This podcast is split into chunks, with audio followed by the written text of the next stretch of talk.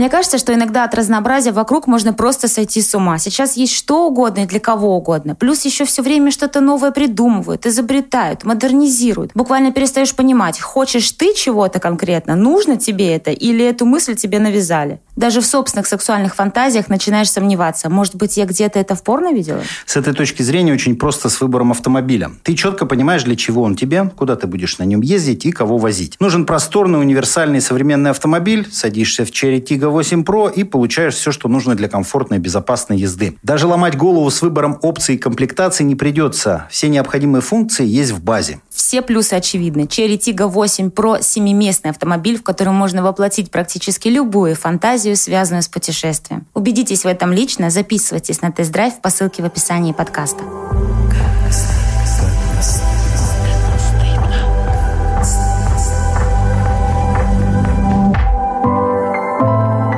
Как не стыдно. Здравствуйте, меня зовут Василий, мне 40 лет, и я видел порнографию еще 70-х годов. Всем привет, меня зовут Юля, мне 29, и я в шоке от тех разновидностей порнографических фильмов, которые есть сейчас. Всем привет, меня зовут Алексей Хидаятов, я практикующий психолог, сексолог, психоаналитик, и мы сегодня будем разбираться, что такое порно. И правда ли, что смотреть порно лучше в одиночку. Все это обсудим в нашем э, новом эпизоде. И напоминаю, чтобы продолжать общение, добро пожаловать в наш телеграм-канал. Который называется «Как не стыдно.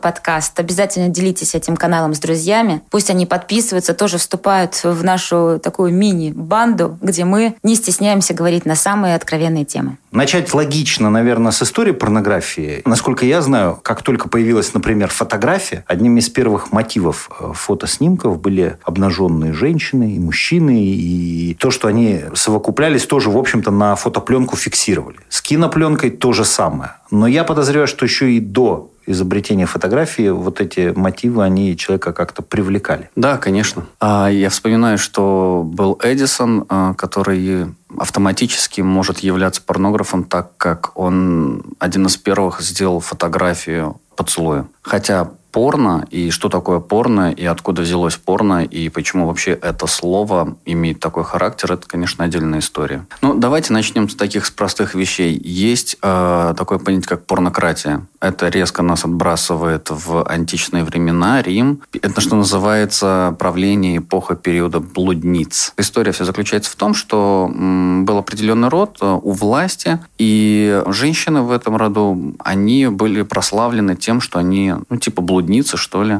Никакого отношения к слову порно это не имеет. Но этимология слова связана со словом порно нашим сегодняшним контекстом. Какие там фотографии и кинопленки? Если посмотреть какие-нибудь древние индийские храмы или там египетские э, вот эти все рисунки, то там вполне себе уже вот прям порнография, то есть изображение половых органов в момент суити. Почему народ-то это рисовал? Ну вот да, мне тоже такой вопрос интересует. Я вчера буквально видела картинку, где женщина на голове, у нее вот так вот ноги, тут три мужчины с огромным просто пенисом. Речь идет о культе, о, о культивировании сексуального возбуждения. Давайте так, это будет правильнее сказать. Введение в культивацию э, сексуального возбуждения – это как раз-таки тоже часть фетиша. То, о чем мы говорили в выпуске про фетишизм. И крайне важно индивидуально относиться и организовывать свою жизнь относительно себя, не опираясь на общество, мнение или там своего партнера – когда речь касается сексуального возбуждения или когда речь касается получения сексуального удовольствия. Если один возбуждается от изображения каждый день, то второй не будет возбуждаться. Как, впрочем, и наоборот, когда речь идет о том, что глаз замыливается, если ты все время смотришь. Да, и тогда возникают вот различного рода фетиши и разные категории порнографии. Одни формы перестают возбуждать, для этого нужны другие. Я подумала, а что, если они на стенах рисовали разного рода секс, может быть, это своего рода пособие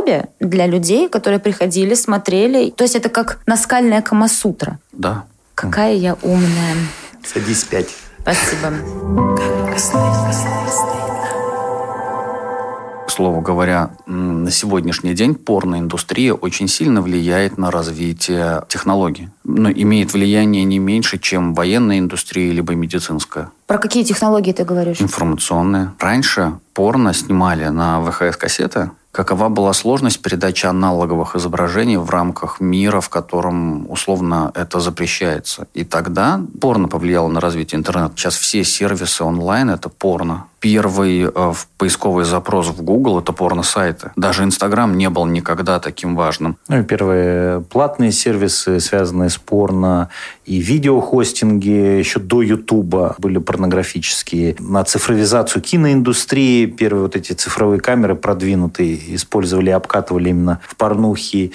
Да, более того, фильмы VR, больше порнофильмов VR, чем обыкновенных простых художественных. А от первого лица? Ну, представляешь, он с GoPro сидит, снимает у него камеру по лбу. И когда ты одеваешь VR-очки, ну, то есть ты находишься в процессе. И даже двигаться. Это новый уровень. Слушай, обалдеть. Знаете, да, про эту технологию передачи запахов через интернет? Сейчас ее настолько оптимизировали, что достаточно там купить, не знаю, там три бутылька с разными жидкостями, ты вставляешь в аппарат, и он способен сгенерировать очень широкий диапазон запахов. И мы можем обмениваться запахами на расстоянии, и это тоже разработка порноиндустрии. То есть ответ простой на вопрос, зачем мы смотрим порно, чтобы возбудиться. И больше никаких мотивов э, у этих фильмов, роликов, э, карточек и фотографий нет. Как-то нет, и обучение. А, ну да. Обучение и возбуждение. Ну, Все. Чему, чему научат нынешние порно-сайты? Они будоражат твои внутренние фантазии. Скорее всего, когда смотрят на вот эти вот там triple penetration, вот, скорее всего, просто человек смотрит, думает, что у него такого никогда не будет, и для него это как какой-то запретный плод, и его это все возбуждает еще сильнее. Ты э, рассказывал нам о том, что э, для получения удовольствия и раскрепощения очень важен процесс сексуализации и, и развращения. Вот в этом смысле порнография помогает? Ну, то есть можно ли это считать одним из способов вот такого развращения? Есть такая гипотеза, как появилась вообще вера а, в некоторую внешнюю силу, которая нам не подконтрольная, про которую мы ничего не знаем. Люди начали есть псилобициновые грибы, и появилась возможность в процессе задокументировать как-то, запомнить вот этот вот галлюциногенный бред, который позволил развить новую мысль и сформировать э, целое новое суждение. Могли бы мы развиваться без псилобицина? Да, могли. Ну, сколько бы на это времени мы потратили. Аналогичным образом можно сказать про порно и про сексуальное насыщение сексуальным опытом и фантазией через, через внешние объекты. То есть можно самостоятельно до этого дойти, потратить на это 30 лет, а можно посмотреть порно. И это равноценно. То есть э, собственный опыт и то, что ты увидел в порно. Это не равноценно, это, конечно, другое. Смотри, собственный опыт – это развитие твоей фантазии. Одно дело, когда ты ее стимулируешь внешними факторами, другое дело, когда она у тебя себя идет как бы своим чередом. Ну, тут нет оценочного критерия. Мне лично вообще не нравится смотреть порно с участием именно мужчины и женщины. Я вот не люблю вот это жестко, когда она там кричит то ли от боли, то ли вообще непонятно от чего. Мне больше нравится эротика. Две девушки это могут быть. Они могут просто даже там целоваться, делать массажики. Просто красивые, просто визуалочка такая. Но эротику тоже можно записать в порнографию. У эротики же тоже есть контекст возбуждения. Просто в культуре эротика уместна, а порно в культуре неуместно, по крайней мере, вот до 21 века. Я думаю, что в ближайшие 50-100 лет э, это mm. будет, это часть культуры. Это уже часть культуры, но пока она не признана, и скоро станет очень признана. То есть будут э, театры, которых будут разыгрываться сцены. Кстати, они есть уже давно, но они нелегально. Я говорю, что это станет на легальном уровне. Ну, до какой-то степени мы, наверное, на своем веку увидим. Ну, культура, не знаю. Я тут бы с тобой поспорил. Культура, она все-таки подразумевает какой-то контекст. Какой может быть второй, третий слой у полового акта. Он, в общем, половой акт и есть. И ты сам говоришь, что порнография, в общем, она только возбуждает. Она не насыщает нас какими-то размышлениями, переживаниями или чувствами. Исключительно плотская вещь ты увидел, у тебя там встал или намокло. И... Ты что, никогда не смотрел художественную порнографию, что ли? Там такие сюжеты разворачиваются, там похлеще любого боевика или драмы. Я же тебе говорю, я видел порнографию 70-х годов, поэтому а с чего все начиналось, это были художественные фильмы с элементами порнографии. Ну, тогда Именно. уже и театральные постановки могут быть. Это же не обязательно, что они выходят голые и шпилятся полтора часа. Эммануэль, там же очень хорошая прямая линия ну, персонажа. Очень смешная история про Эммануэль. Я нашел сначала книжку, прочитал. Она меня потрясла, конечно, эта книжка. Ну, там порнографическая книжка, однозначно. То есть там все описано в деталях. И я, будучи девятиклассником, пошел в поселковый кинотеатр на Эммануэль будучи учительским сынком. И, естественно, э, об этом узнали на следующий день. Ну, весь поселок узнал, потому что, э, как я туда попал, всех интересовало. Мне не было еще 16 лет, а фильм был до 16. Да, я смотрел на большом экране. Я Вокруг... вообще просто не понимаю, о чем вы говорите, если честно. Вот пока вы тут обсуждаете это, я загуглила. Оказывается, правда, французский эротический фильм, снятый в 1974 году. Но показывали его в 90-х в наших кинотеатрах. Ну, понятно. И ведь не подрочить было в этот момент. Возвращаясь в эту культурную часть, как ты думаешь, такое большое разнообразие категорий появилось? Что же не просто так? Давайте так, пока я сейчас следующее скажу, я не профессионал. А я говорю не как профессионал. Вообще-то там психотерапии очень много в сценариях порно. Но они такие сексуальная терапия, все, я кончился. Как непрофессионал, теперь как профессионал. Что ты имеешь в виду, да, какие там? Ну, если мы берем метафорический процесс из психоанализа о сексуальном возбуждении со стороны детей к родителям, комплексы Дипа, комплексы Электры, они же несовершенные комплексы. То есть комплекс Дипа заключается в том, что он взял в жены мать а Электра стала женой отца. По-правильному, в идеальной картинке мира у нас, мы должны его не пережить. То есть мы должны войти в эту стадию Эдипа и фрустрироваться об то, что невозможно взять мать в жены для того, чтобы уйти в будущий мир. А в порно это возможно. И в порно они это реализовали. Человек может прожить этот Эдипов комплекс прямо там, с выходом на плюс. Они подумают, что он, что это норма, и захочет еще больше это сделать. Это минус. Это проблема, да. Но понимаешь как, я говорю про культурную ценность. Это может являться культурной ценностью. Сколько в культуре, сколько изображений, сколько книг, фильмов, картин, описанных и нарисованных тому, чего не существует, либо не должно быть. Но контекст порно, он ведь тоже меняется. И если мы говорим о сюжетах, то это дела давно минувших дней. Ну хорошо, давай так, смотри, вот есть основные типы. А, любительская порнография, это вот то, скорее всего, о чем ты говоришь. Это, ну, когда это воеризм, просто тупо подсматривать, да? Да, я думаю, что он, конечно, культурной ценности влиять не будет. Есть... Не, ну там есть хорошая психотерапия. Ну, типа, о, бывает и хуже, чем у меня. Или вообще бывает а, порно-мультфильмы, хентай, Тихуанская Библия. Угу. Ну, там есть феминистская порнография, хардкор, софткор, интернет-порнография, мобильная порнография, порноместь, секстинг. Я даже не знаю, что это такое. Но вот это как бы основные типы порнографии. MILF упустил. Это основные, это именно типология, это даже не категория. Хардкор жесткое, софткор что-то романтичное, да, так угу. получается. Но про мультики не моя тема.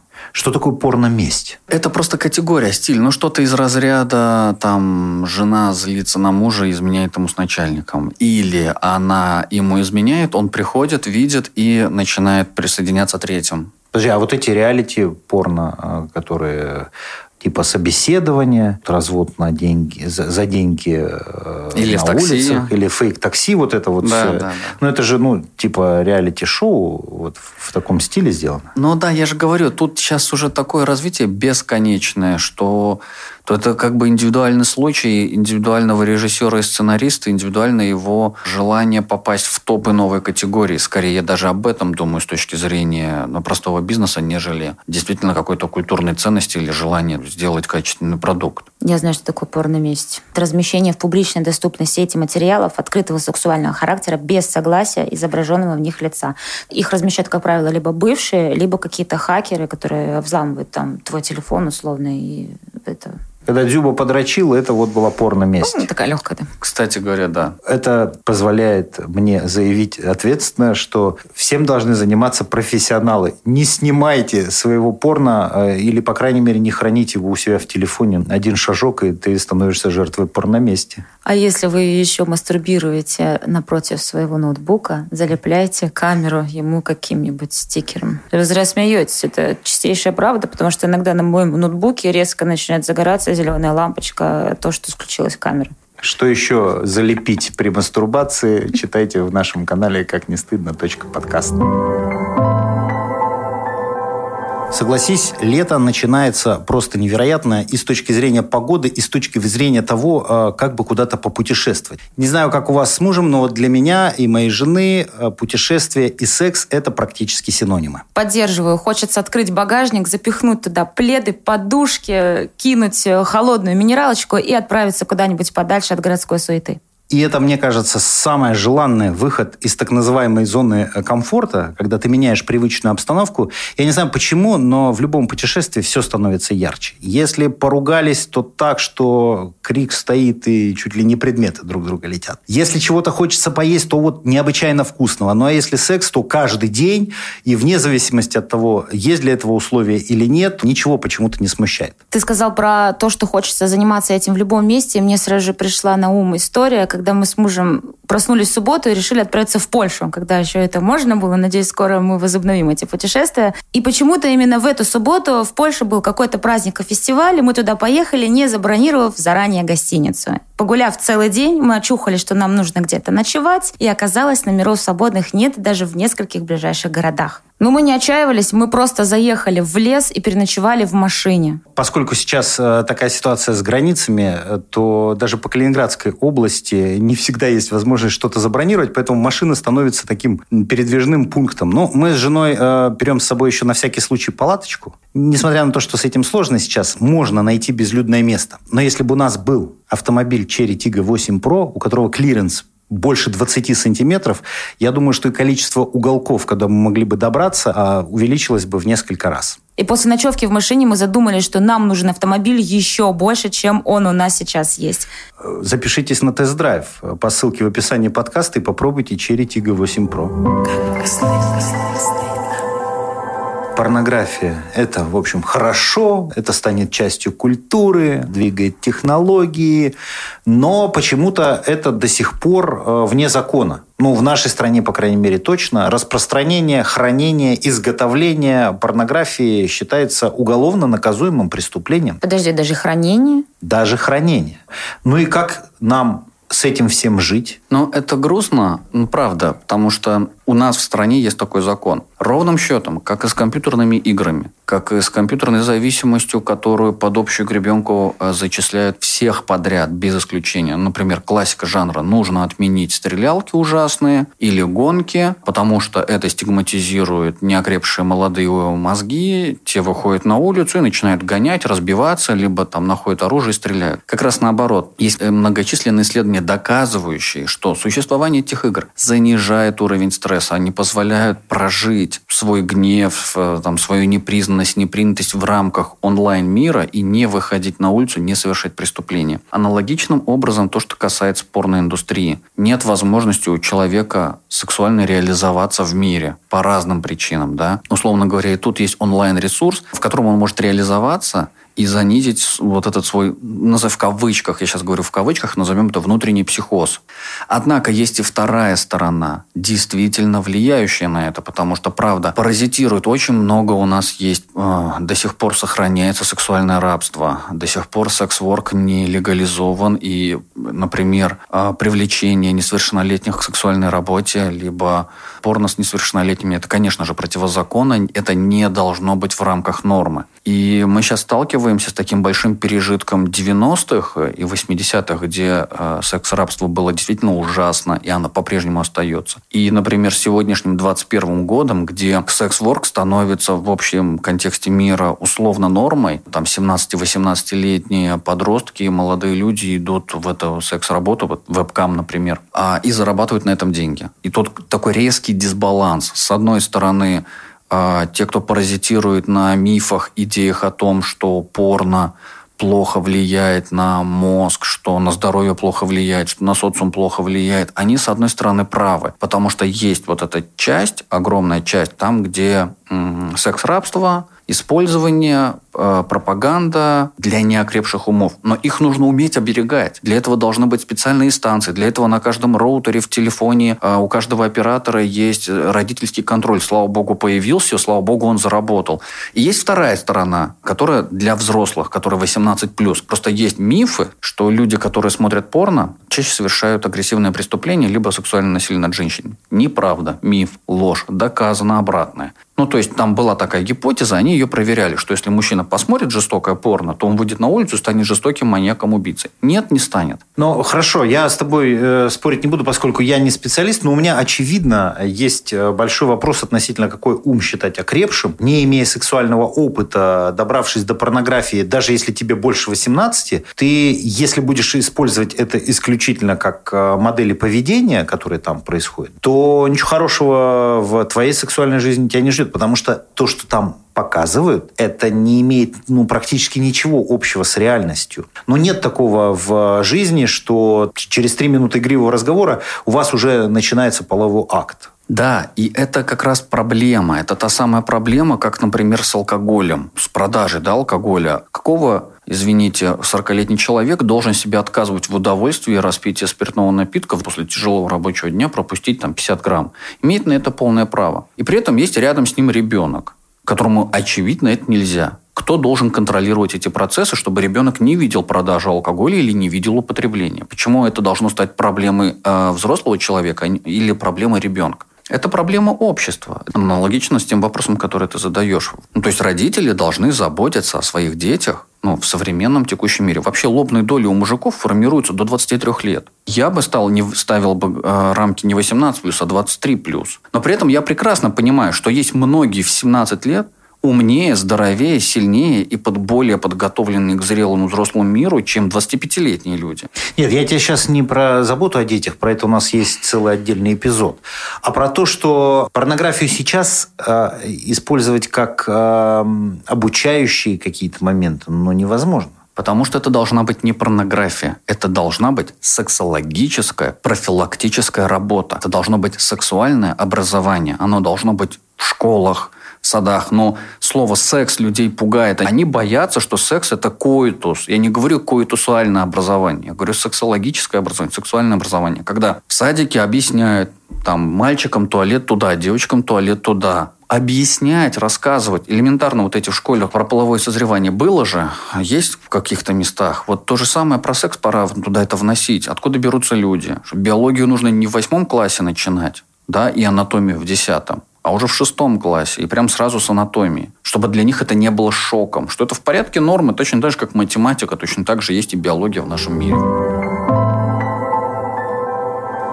Вы-то сами со скольки стали смотреть порно? Почему в 23 года-то? Разве вы с 20 лет начали смотреть? Но я рассказывал, у меня было в, в сколько, мне, наверное, лет 14 было или 13, и для меня это было психологической травмой. У меня подружка моя ночевала, у меня уже лет, наверное, с 12-13. Мы всегда спали на полу, причем рядом с кроватью. Почему-то так было прикольно. У нас было кабельное телевидение, помню, вечером там показывали порно, и мы с ней смотрели его иногда. Ну, не так часто, ну, конечно. Ну, наверное, в 12-13 лет. Ну, не жесткое что-то, конечно, там ни, никто не писал ни на кого, вот, но это был секс. Ну, то есть это был коэтус, как правильно говорить. И даже уже в лет, наверное, 13-14 у нас было, что мы могли мастурбировать. И у меня нет никакой травмы, и я не ждала от этого что-то. Вот типа вот они и так занимаются, значит и у меня так будет в жизни. Нет. Вообще таких мыслей не было даже. И в эту же кассу я хочу добавить, что у меня тоже в 13 лет я нашел карты с голыми женщинами у отца. Видишь, как важно, чем мы занимались, что мы видели. Ты говоришь, травмировался, ты не травмировался нормально. Это было образование. Тот момент, когда мы наблюдали и получали видеоматериал по, по порнографического характера или там даже экспериментировали своим телом, это был образовательный процесс. Мы это изучали. А после 23, то, о чем я говорил, вот про вот этот жескач, знаешь, там с четырьмя членами там а, в одной женщине, это уже выбор взрослого человека так называемых сексуальных девиаций проблем дисфункции или там увеличения сексуального напряжения через э, вот эти девиации. Хорошо, а если несовершеннолетний посмотрит эти девиации, что у него травма будет? Это может у него вызвать травму и отвращение, конечно. Я имею в виду, что если ты посмотрел это, если ты на это наткнулся даже в 14 лет, значит, так и должно быть. Я имею в виду, что я, например, не буду контролировать э, то, что смотрит мой сын. Потому что мои родители единственное, что сделали в моем сексуальном образовании в то время, оплатили кабельное. И спасибо им на этом. Вот и все. И то, что я увидела, и я видела двух мужчин, которые этим занимались. Мне тоже было лет 14. 14. По-моему, нормальный человек вырос. Поэтому я говорю про слово «сексуальное образование». Я говорю именно образование там, где Взрослые люди, специалисты, эксперты методично опишут этот процесс для того, чтобы не травмировать ребенка. Я, кажется, понимаю, о чем Леша говорит. Подростки пойдут на порно-сайт не за сексуальным возбуждением, а просто за информацией, которую вот в таком виде им бы лучше не видеть. Да? Я правильно понимаю? Да, да, да. А уже когда ты подрос, иди за сексуальным возбуждением, потому что порнография нынешняя, она в основном про возбуждение. И отсюда необходимость вот этих девиаций. Точно так же, как про смерть. Знаешь, можно взять как бы ребенка там в 5 лет шокировать. Сказать, все, сдох там твой, не знаю, хомяк. Брось эту тушу вон в, в могилу и закопай. Это же травма, конкретная травма для него.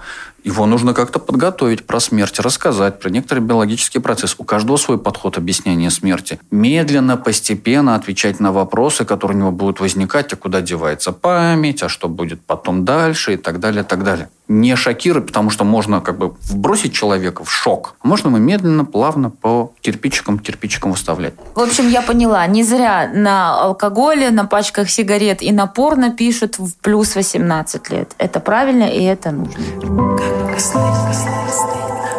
Получается так, что если ты взрослый, человек с сексуальным опытом, хочешь возбудиться и смотришь порнографию для этого, даже если ты это делаешь каждый день, это нормально. Ты на это имеешь полное право. Слово «нормально» а, будет уместно там, где ты не причиняешь себе вред. Ну вот, досмотрелся я до того, что я без порнографии не могу возбудиться. Это что, я становлюсь э, порноманом, извращенцем или, или кем? Ну, это нужно себя довести до такого, чтобы стать именно порноманом. То есть, есть, конечно, в классификации болезней порнозависимой.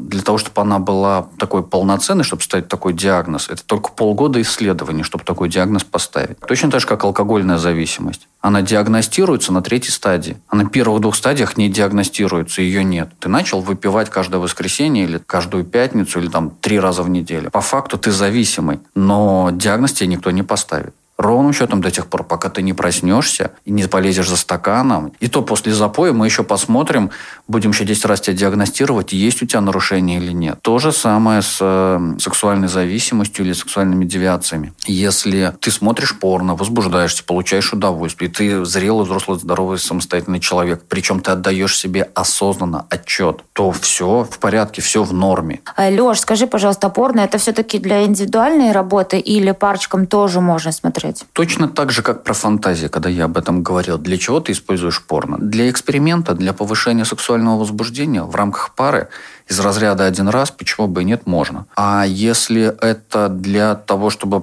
помочь себе сбросить напряжение здесь сейчас, партнер тебе не нужен, это твой индивидуальный спортзал, конечно, да. Каждому же может свое нравиться, каждого да. свое может возбуждать. И, может быть, лучше не знать, что возбуждает твоего партнера. И вытекающие из этого, э, знаете, такие устоявшиеся фразы от женщин. Вот он смотрит порно, значит, он меня не любит, я его не возбуждаю. Может ли мужчина смотреть порнографию, влияет ли это на отношения, на отношения именно к женщине, к его? Это комплекс самой непосредственной женщины, что она не уверена в себе, считает, что картинка может заменить ее теплое горячее тело. Возражу. Если мы берем классический секс, мы подразумеваем отношения здоровые, то есть человеческие.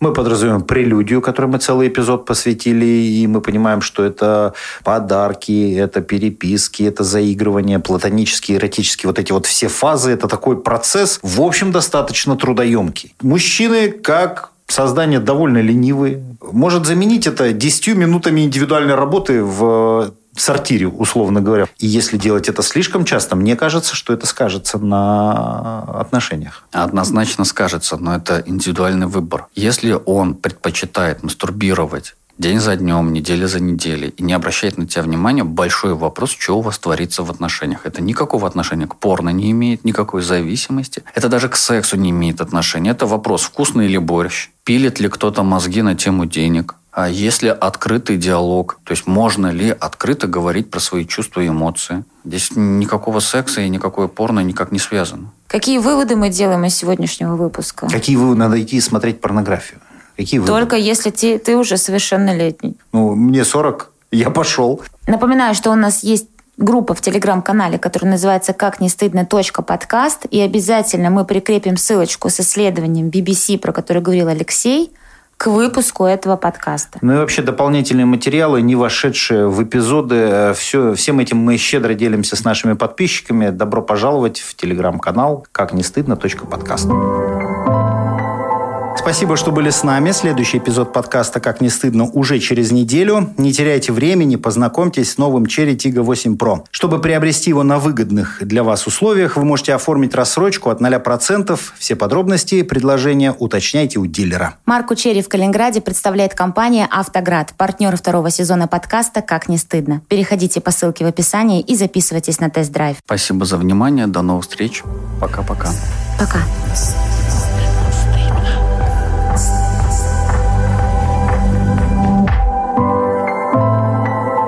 Не стыдно.